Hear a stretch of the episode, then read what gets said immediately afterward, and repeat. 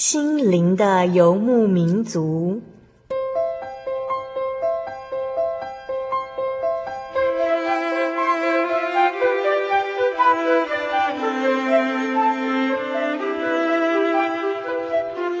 在这个谁都不管谁的后现代社会里，每个人的心灵都是游牧民族。成长的过程就是寻找的过程。每一颗漂泊的心灵，其实都在寻找生命的绿洲。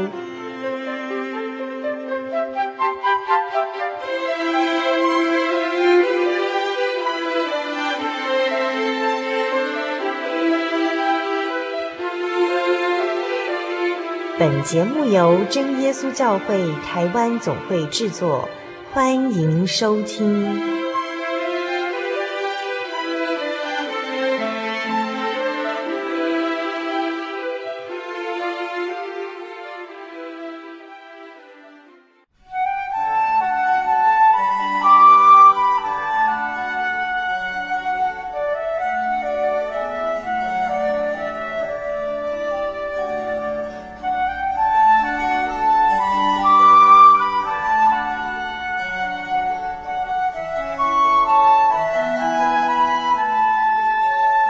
亲爱的心灵游牧民族，在空中的朋友，大家平安，我是阿弗拉，又到了我们每周一次的空中分享。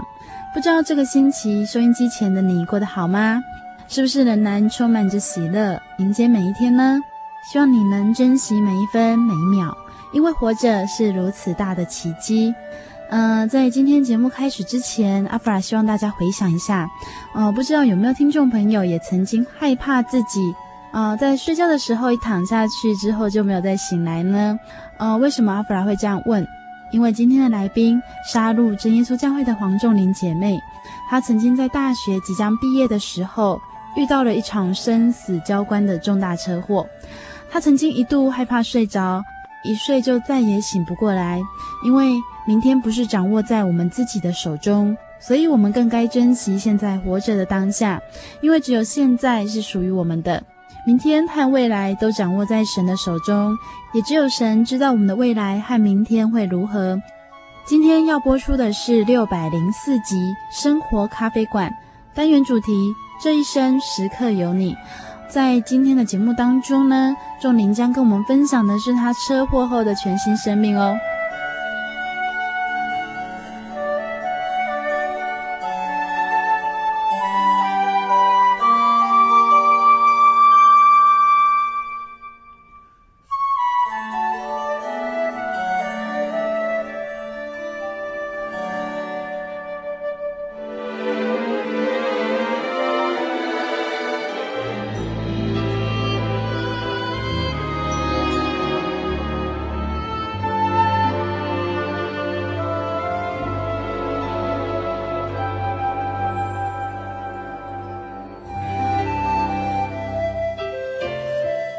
心灵游牧民族很开心的，嗯、呃，邀请到来自沙鹿教会的黄仲玲姐妹。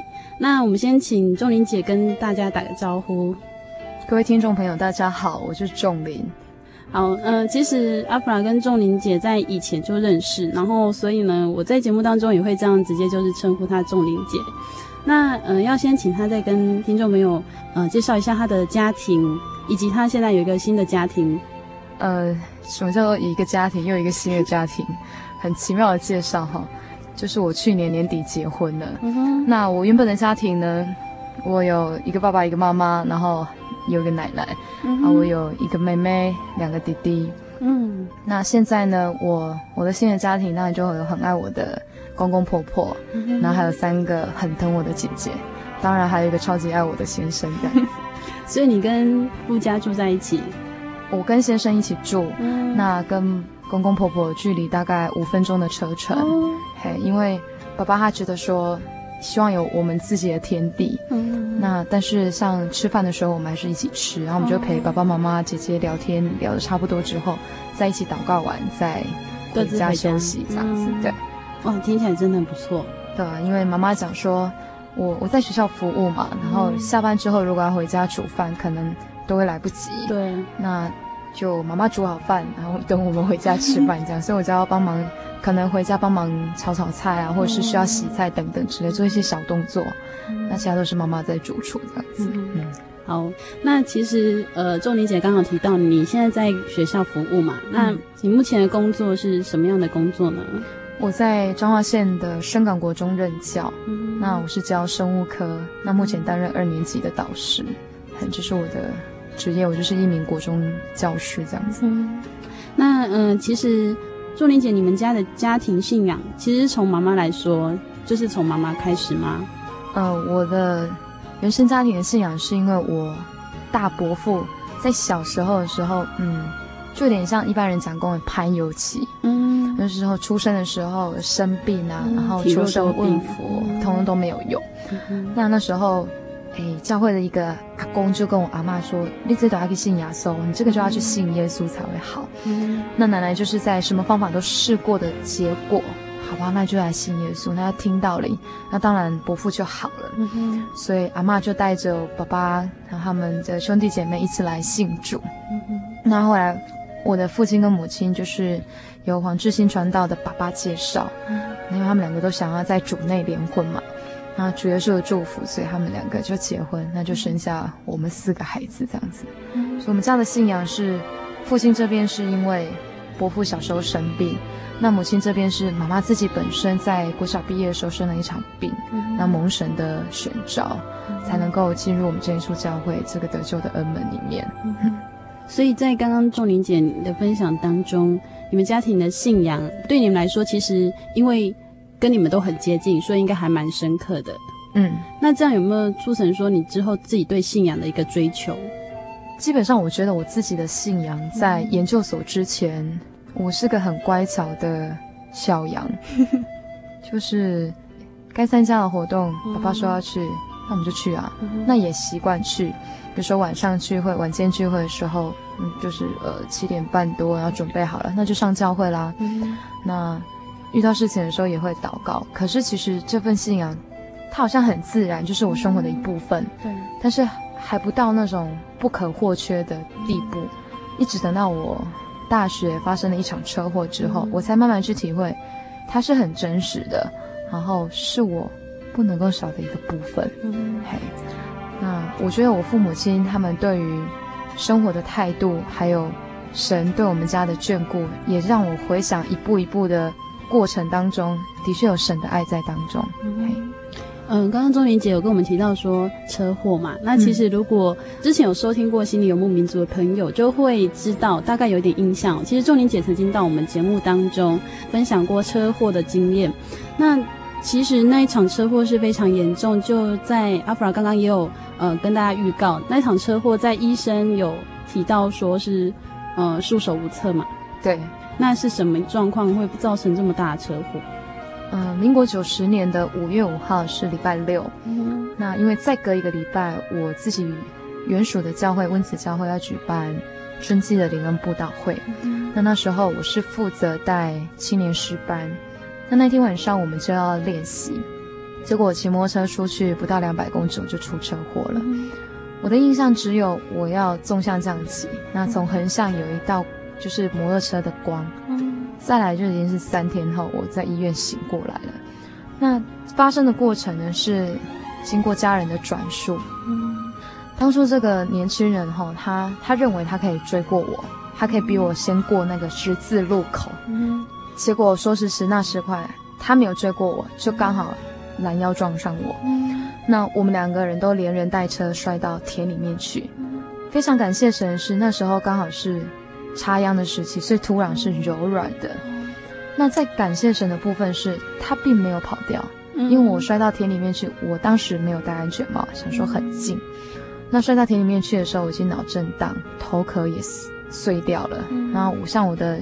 右脑勺已经整个一个凹洞，那耳朵也破掉，那就一直猛吐，因为脑震荡，他就非常的紧张，就赶快回工厂。他是个半工半读的二十岁的年轻人，赶快回工厂，然后请他工厂的小老板来帮忙处理，那就报警，请救护车过来。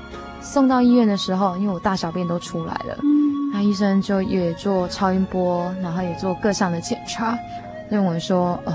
今天晚上大概是个很难熬的关键。这时候其实我父母亲都还不知道我出车祸，听到就是来载我那一台救护车的声音，本来以为说是海边可能有又有人溺水了，也不知道说这台救护车是把他女儿带走的。那我弟弟他到教会的时候，那教会的弟兄姐妹也打电话说：“哎，仲林老师怎么还没有来？”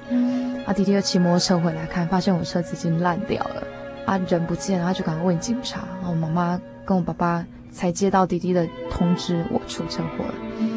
那我印象很深刻是，是我其实那时候是已经昏厥过去。我做完一些检查被推出来的时候，刚好看到我父亲，就喊了一声“爸”，然后就晕过去了。就是在就是三天之后的事。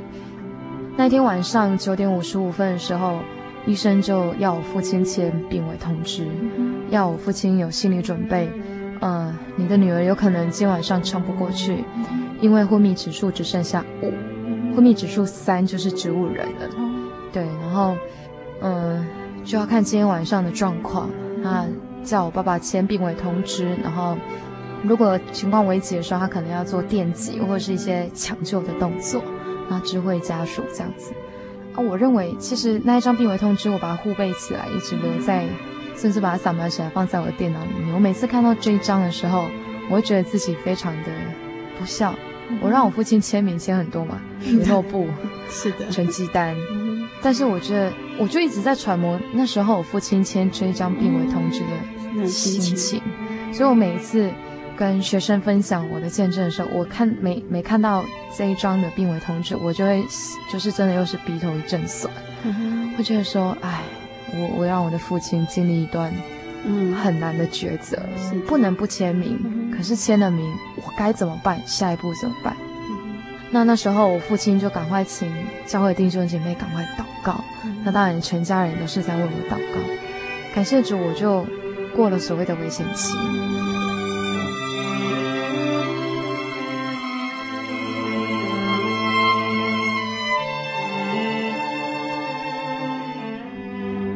那我住在加护病房，总共是三天。后来情况比较稳定之后，因为我整个血块压不压住我的脑部，那医生就必须要打溶血剂，将我的血块溶解掉之后再引流出来。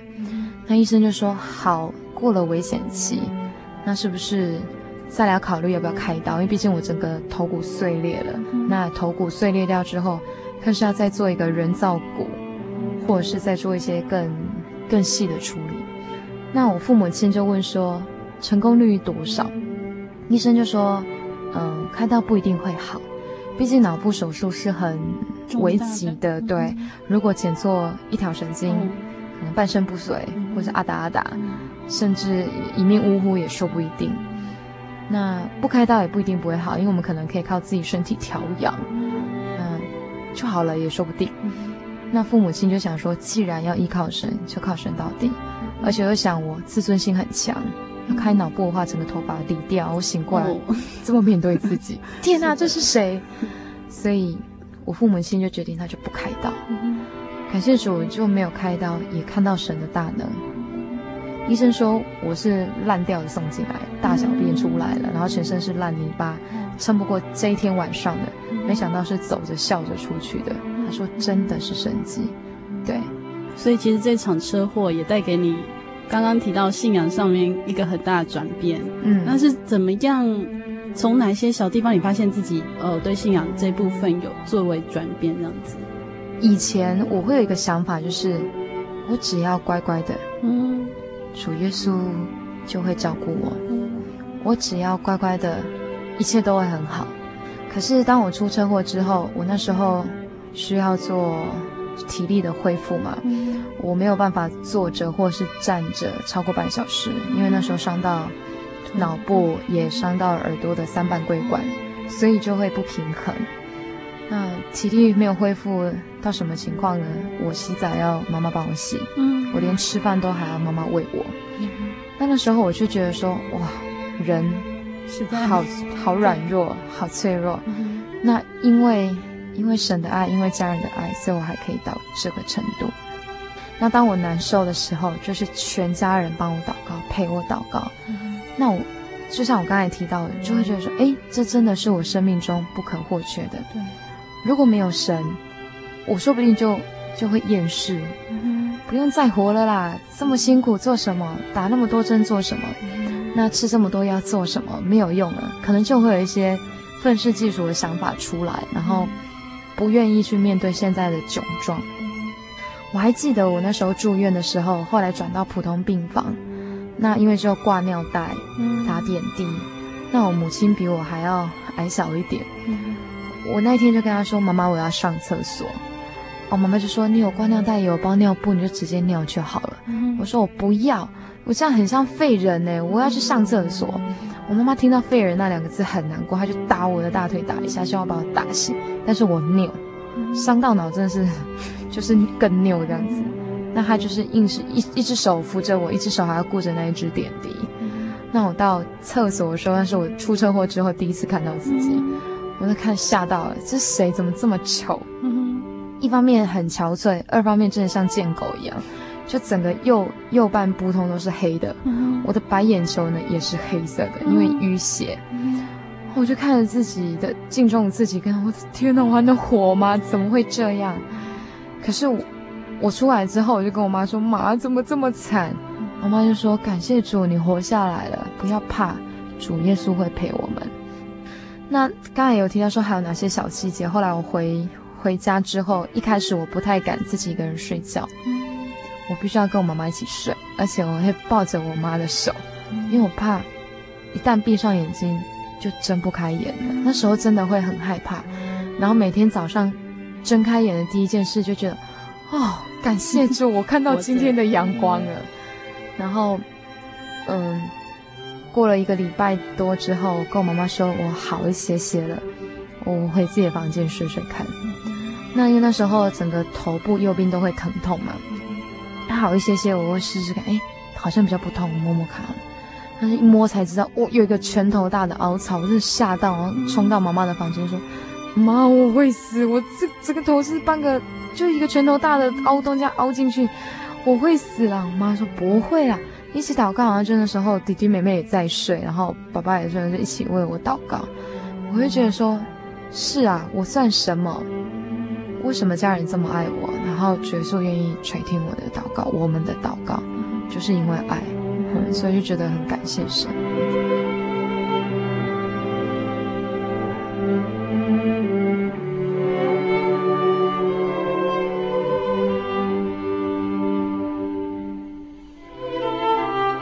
这场车祸带给了仲灵不一样的生活，也重新对信仰有不一样的认识。接下来要跟大家分享的诗歌，呃，歌名是《求主同住》。那歌词是这样写的：他说，夕阳西沉，求主与我同住；黑暗渐深，求主与我同住。求助无门，也找不到安慰之处，恳求帮助人的神与我同住。人生苦短，光阴如梭，世间喜乐终会消沉，功名利禄迟早流逝。瞬息万变，凋零在即，只有主不变。求主与我同在，有主在身旁祝福，我没有所惧怕的。病痛不缠身，眼泪不苦涩，我依然凯旋，只求主与我同住。我要在每天结束时为你高歌，我要永远为你歌唱，为你歌唱。不管我在黄昏里做的任何事情，我都要为你歌唱，为你歌唱。我要每天为你歌唱，我要永远为你歌唱，在我生命结束时所做的每一件事情里，都要为你歌唱，为你高歌。我们一起来分享这首好听的诗歌。在诗歌之后，钟灵将跟我们分享车祸后的新生命，大家千万不要错过喽。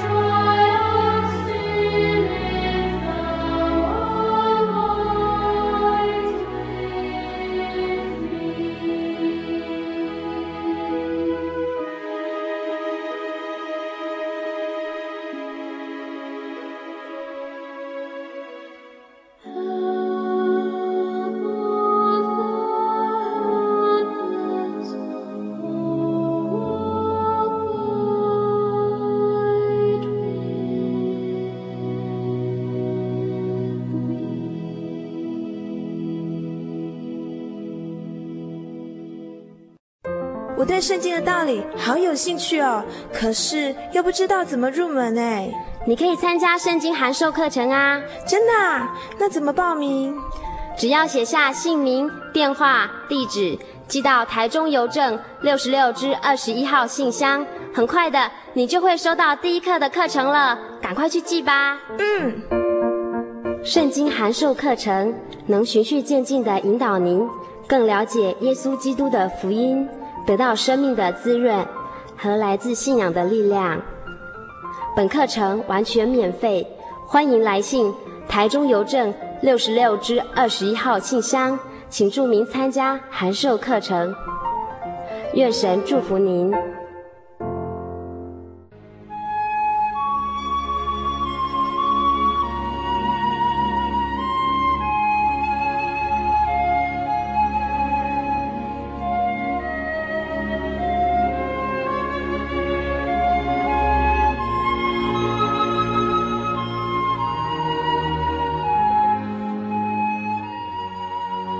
息日是真神为人设立的，让人能纪念神的救恩，并得着身心灵的休息。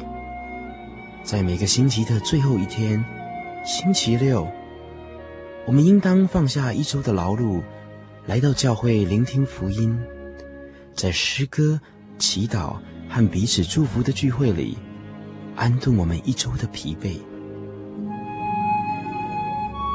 假如你想参加安息日聚会，欢迎您在每周六上午十点和下午两点踏进真耶稣教会的会堂，与我们一起共享这生命的饗宴。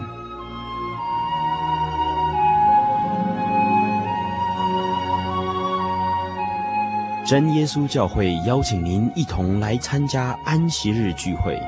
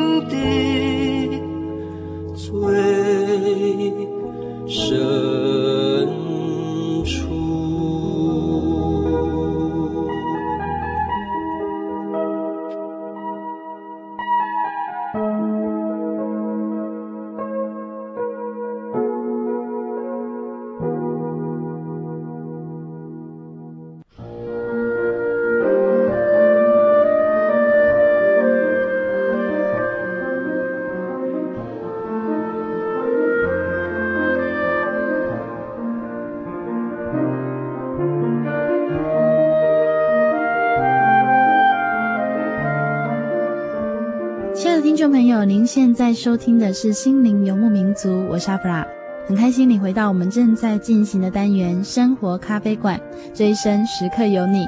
在刚刚上半段的节目当中，仲林跟我们分享了神在他身上的奇妙恩典。那接下来，仲林要跟我们分享的是车祸后的新生活哦。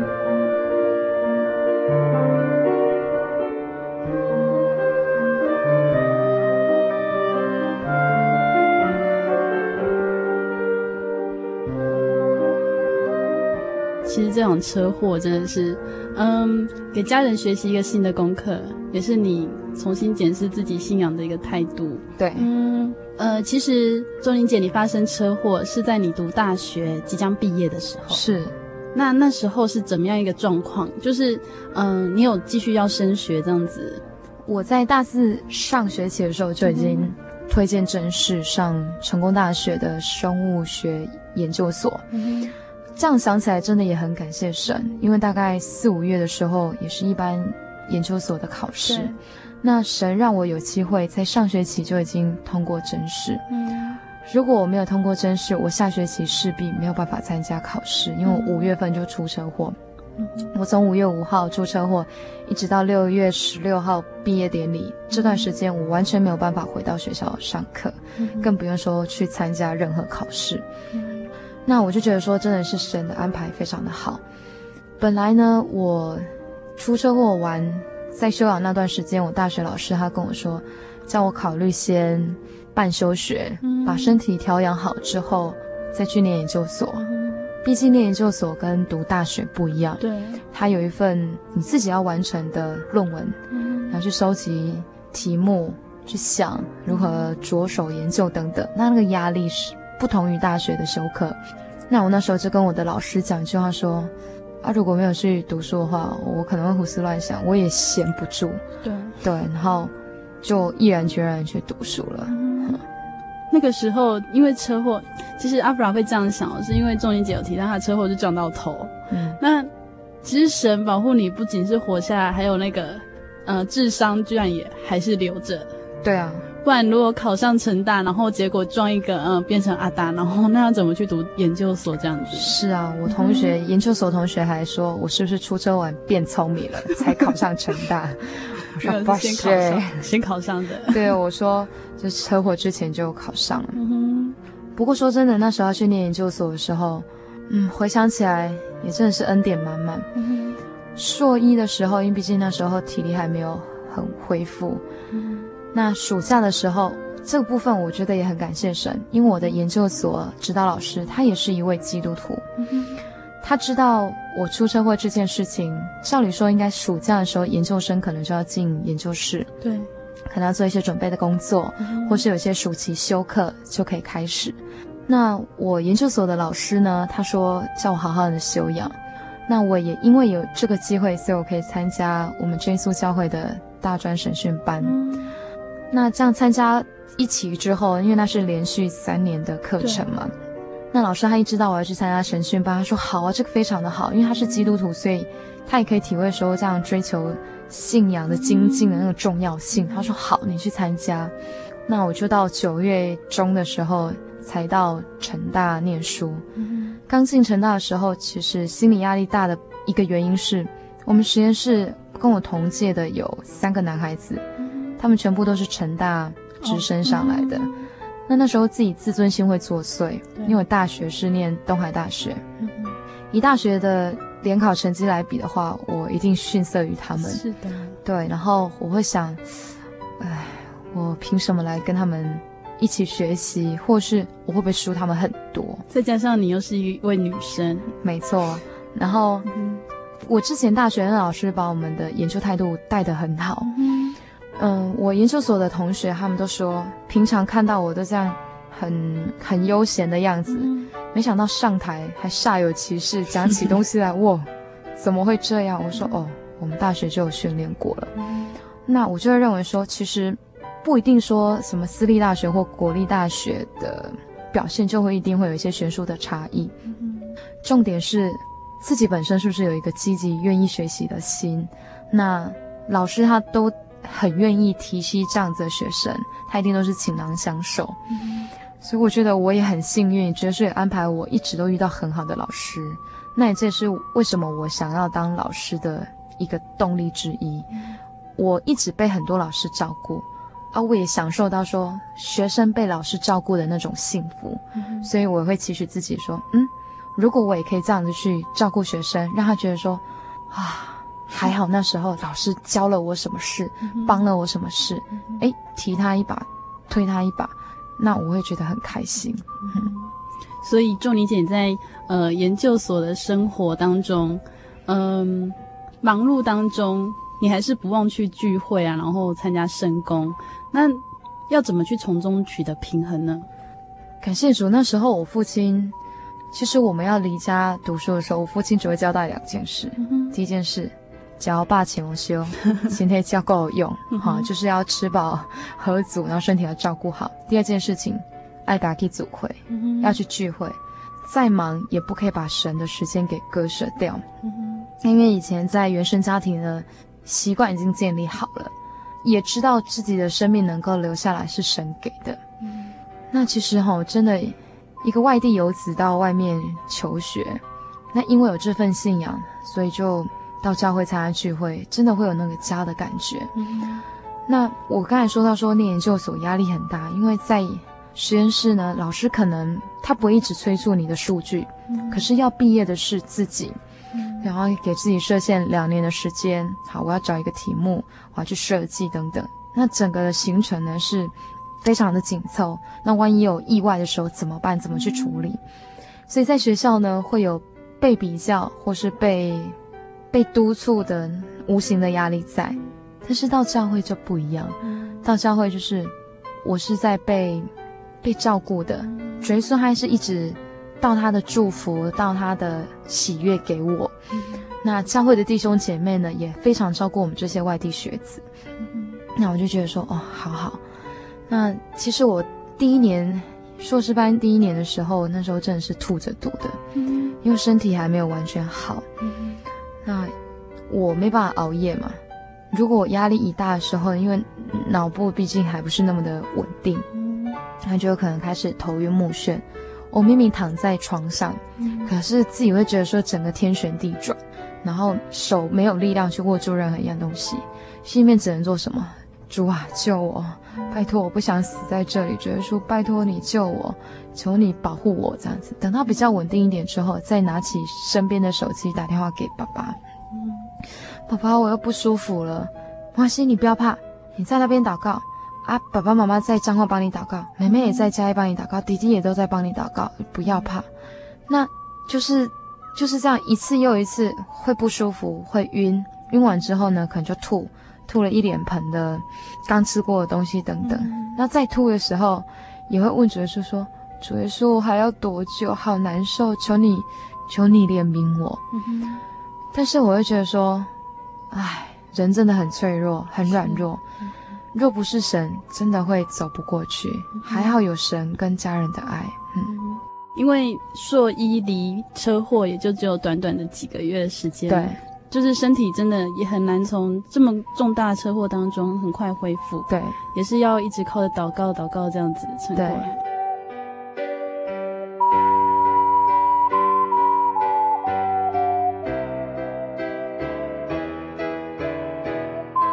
那其实后来仲灵姐即将毕业的时候，发生了一件事情让你很挫折，这样子，那是什么样的事情啊？一切其实都还蛮顺利的。嗯嗯、呃，因为我不能熬夜嘛，所以我就晚上十点准时睡觉。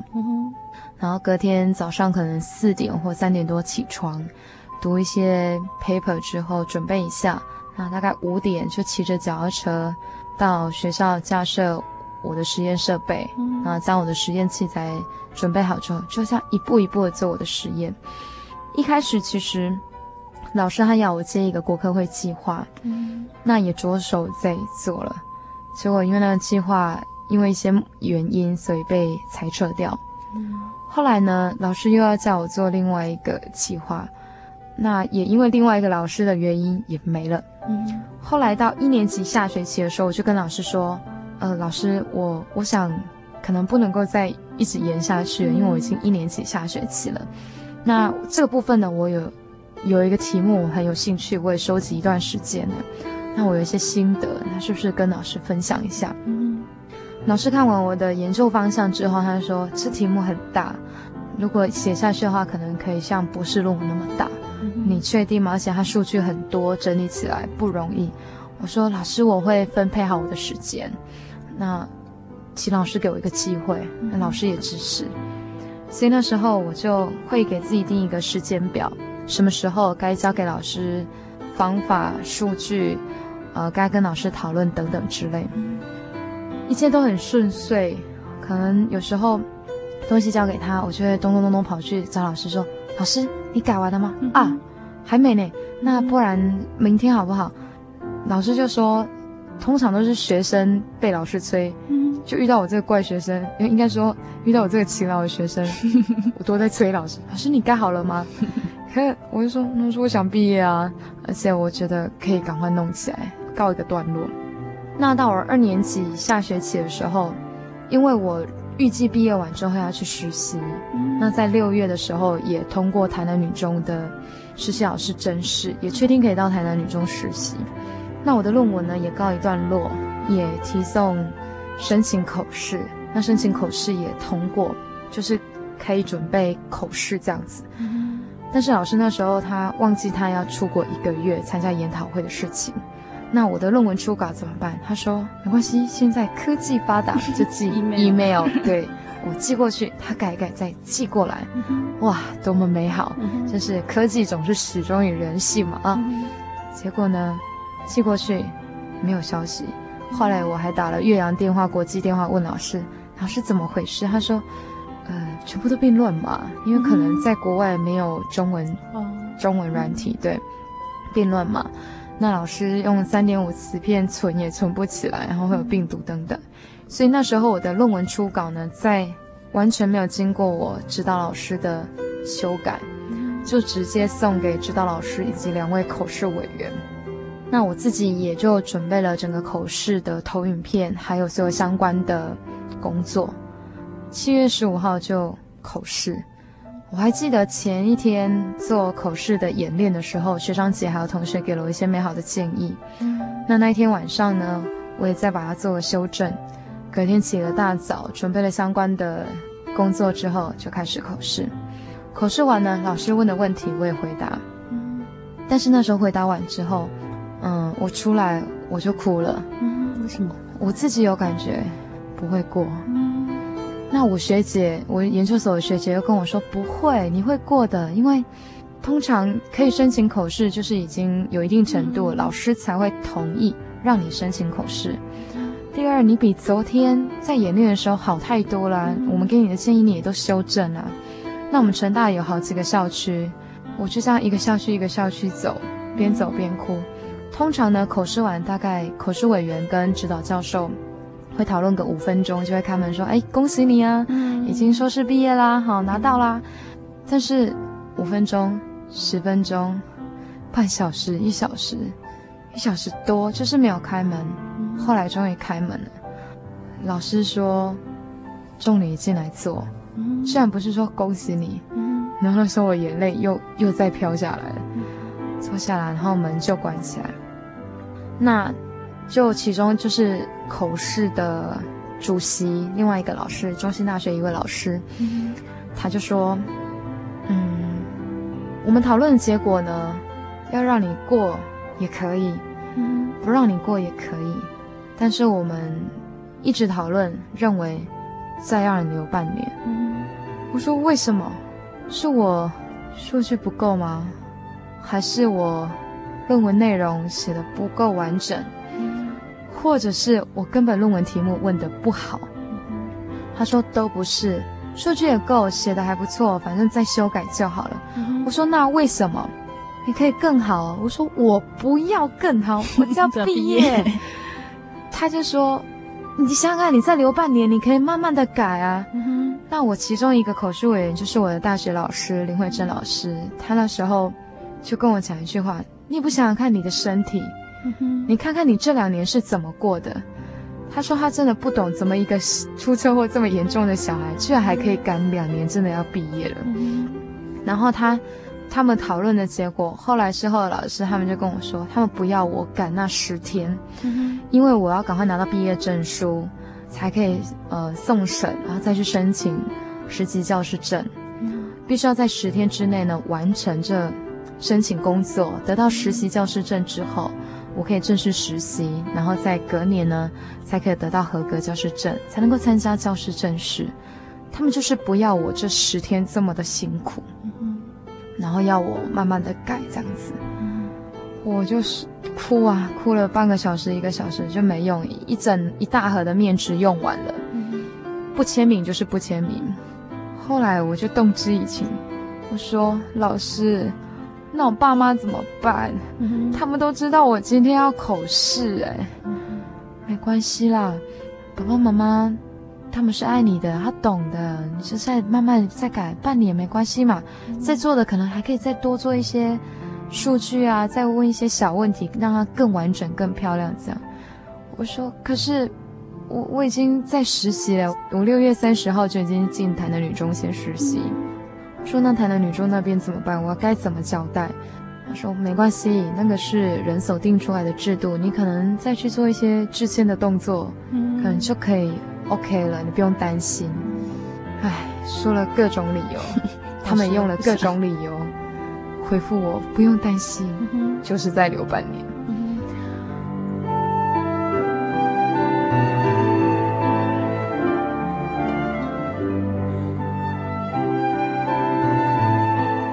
回家之后，就一直在想，到底刚才口试过程我哪里没有讲好，然后哪个部分怎么样等等之类的，回想都是这些。那久久都不敢打电话给爸爸跟妈妈。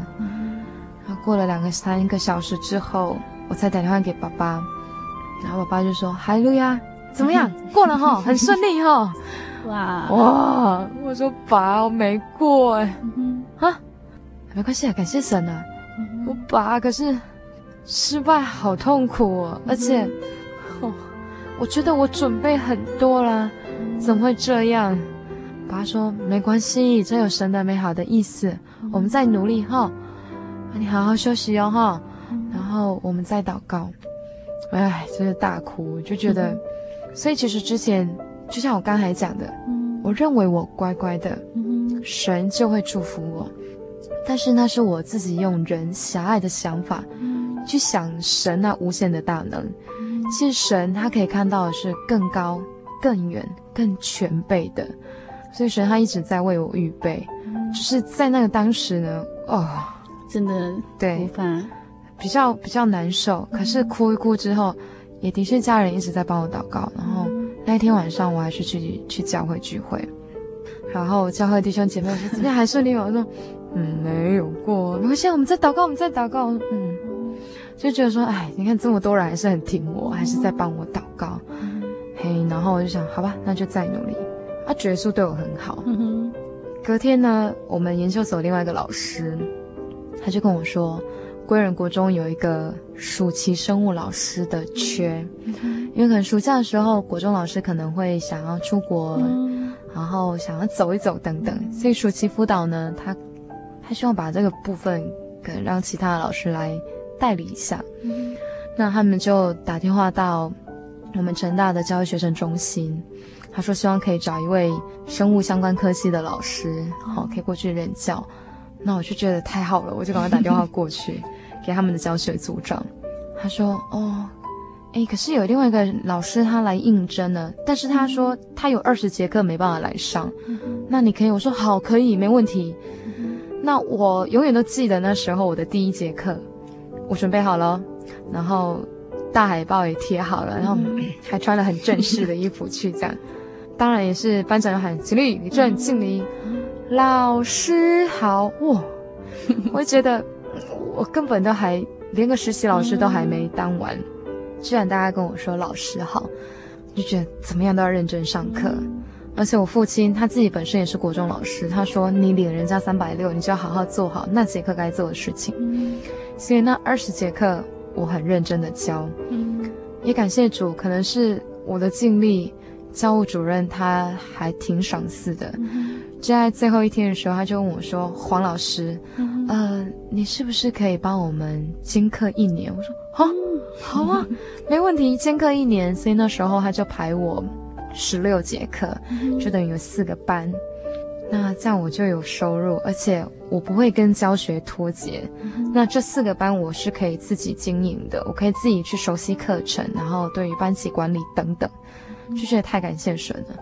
那更感谢神的是，到后面八月底的时候，成大学生中心呢又打电话来说，我时间嘎不嘎的过去，因为大湾高中的国中部需要一位健康教育老师。我说哦好。因为我这人就是心软，人家如果对我很客气，对，然后我就想回去帮忙，而且又可以赚钱，那跟经验，好，经验是无价，又觉得何乐不为，就打电话过去。那大湾高中的教学组长他就说：“啊、呃，朱老师，真的很谢谢你哈，那你可以帮我们几节？那那时候归仁国中的课表其实已经排好，我就等于镶嵌法，看哪里有空堂就尽量帮忙，就帮他到了十二节。那等答应完之后，才想，哎，啊，两间学校距离多近，我根本是下课十分钟。”马上要飙车，飙车过去，那神就让我找到了台南县道的一七七六公里，嗯，所以我下课那十分钟就开车冲那六公里，感谢主一路都绿灯，然后也没有发生事故过。嗯，因为这样，神就让我学习我的时间安排要适当。我觉得主耶稣真的对我很好。嗯，没错啊，我口试没过，但是我每个礼拜有二十八堂课，我总共有十六个班的小孩要教。嗯所以神让我练就了一脸变脸好功夫，可能上一节课呢，学生嬉皮笑脸的；下一节课可能学生会调皮捣蛋等等。可是我我就告诉自己，我不可以把上一节课的情绪带到下一个班。那神就让我知道怎么去调试情绪，很快。很感谢神，让我赚了很多经验，也赚了不少钱。对，所以其实。呃，当初那个口是那个痛苦的哭泣，那其实后面成就是如此，嗯，对美好的一个安排。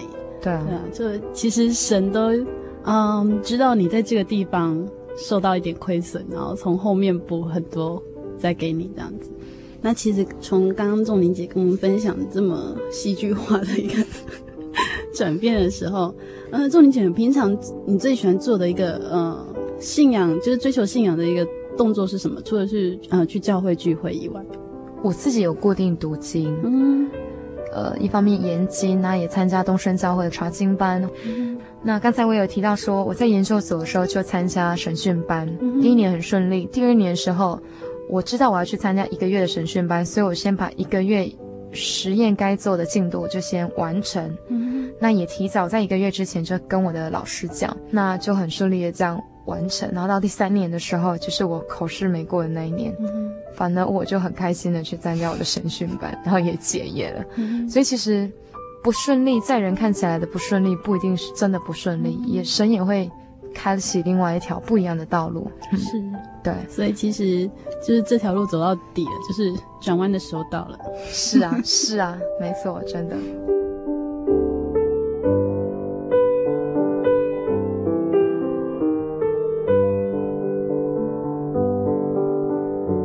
们今天真的很开心，然后邀请到仲玲姐到我们节目，然后跟我们呃分享了车祸的见证啊，然后还有呃求学的过程。那最后他要跟我们分享哦，就是他喜爱的金姐。我要跟大家分享一个经节啊，呃，在圣经路加福音十八章的二十七节，嗯、他说：“耶稣说，在人所不能的事，在神却能。”我送进医院的时候，医生说没办法活过今天晚上，但是我多活了七年多。那在我结婚之前，有很多教会的关心我的长辈跟我母亲说：“你们家钟林太难介绍了。”为什么？因为你看有一份很好的工作，然后研究所毕业，我想，哎，这条件实在不太好介绍。但是神就为我预备了。很好的婚姻，我跟我先生就就是由黄志新传道介绍的。那我先生，嗯，也很照顾我。所以其实，你如果对神有信心的话，随时都会有很幸福的事情发生。在人所不能的事，在神凡事都能。因为他既然是神，他就是有一个能力在。我们只要相信，然后全心依靠他，就 OK 了。所以那，嗯、呃，仲宁姐对在收音机前的听众朋友呢，有什么样的一个信仰上面的一个建议？呃，当你忧伤无助的时候，我建议你真的可以跟神祷告。嗯、那你在路上的时候，你可能可以看到我们真耶稣教会，真的很欢迎你来教会，跟我们一起来查考道理。嗯、那查考道理的方式有很多种，比如说我们有广播节目，嗯、那我们也有网站，那你可以上网看看我们的一些讯息。主若愿意的话，我们一直都在幸福里面，离幸福越来越近。嗯，所以真的很很希望听众朋友有机会来教会，那如果你是在沙鹿地区的话，也很欢迎你来沙鹿教会。我们沙鹿教会就在沙鹿高工再往上一点。那你来沙鹿教会也看看我的本人。医生说我会死，但是我活下来了。然后也结婚了，现在也有一个 baby 在肚子里面了，就会觉得很感谢神。好，那我们可以一起彼此分享神的恩典。我们今天真的很谢谢仲玲姐到我们节目，然后与我们分享这么美好的见证。我感谢主，愿神赐大家平安。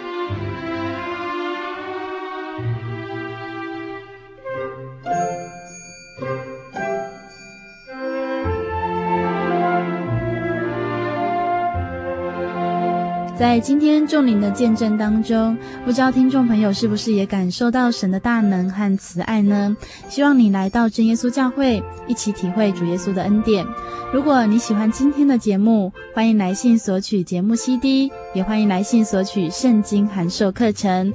来信请寄台中邮政六十六支二十一号信箱，台中邮政六十六支二十一号信箱，传真零四二二四三六九六八。谢谢你收听今天的节目。希望你和你的家人在接下来的星期当中都能够平安喜乐。愿主耶稣祝福你们。我是阿布拉，我们下个星期见。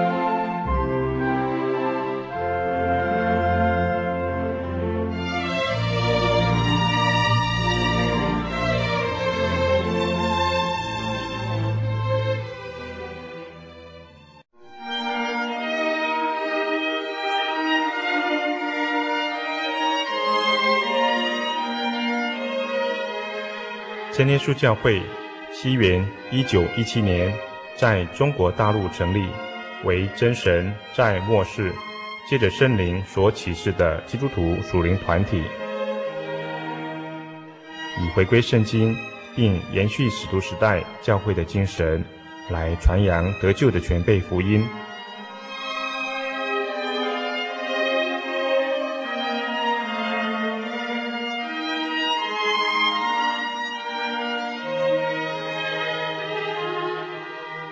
初期的传道工人，在圣灵的带领下，以真理和神迹奇事的彰显，来证实所传的福音，以能亲近耶稣，得着救恩。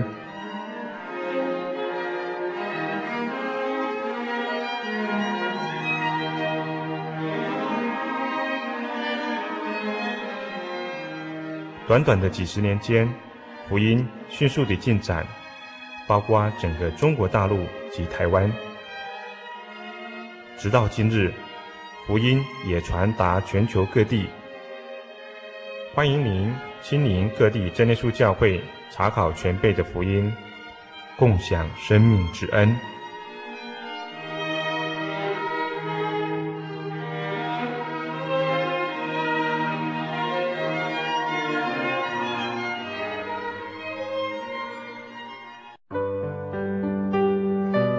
记得我的圣灵的那天，正是教会的秋季布道会。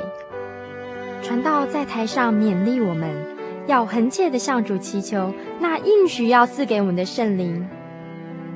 当我到台前，跪下来祷告不久，就被圣灵感动，舌头如火焰般的跳动了起来，就像圣经当中《使徒行传》所记载的情形，说出奇异的舌音。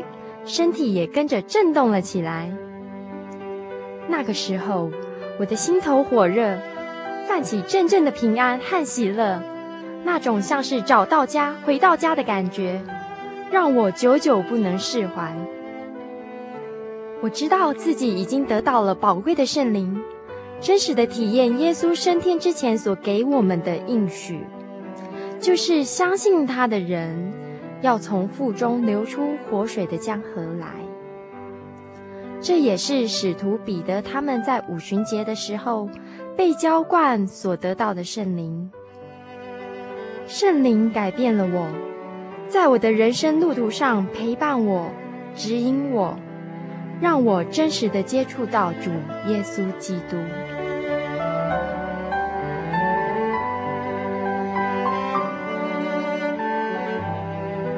圣灵就是真神所赐的灵。亲爱的朋友，使徒保罗曾经问以弗所教会的信徒：“你们信的时候受了圣灵没有？”他们回答说：“还没有。”假如你也想体验、接触这宝贵的圣灵，我们都非常欢迎您到各地的真耶稣教会，跟我们一同来查考，一同来祈求。您可以上喜信网站来查询各地真耶稣教会的地址：joy 点 org 点 tw。我们衷心的期盼你也可以跟我们一起来领受这宝贵的圣灵。